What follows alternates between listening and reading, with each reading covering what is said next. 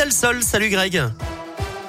Bonjour Eric, bonjour à tous. À la une, le retour de Thomas Pesquet sur Terre après six mois à bord de la station spatiale internationale. Le spationaute français et trois de ses collègues ont améri dans le golfe du Mexique au large des côtes de la Floride cette nuit à 4h33 très précisément.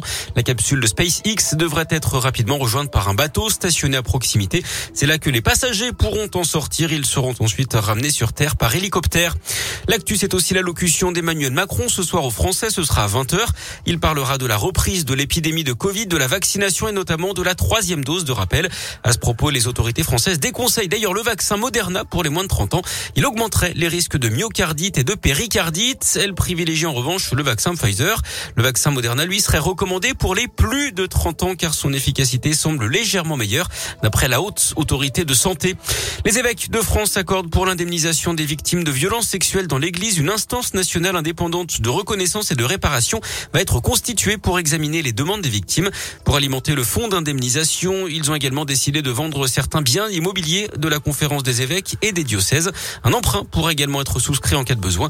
D'après le rapport Sauvé, 330 000 personnes majeures auraient été victimes de violences de la part d'un homme d'église depuis 1950. En foot, un match de gala ce soir en Ligue des Champions. Le PSG face au Real Madrid.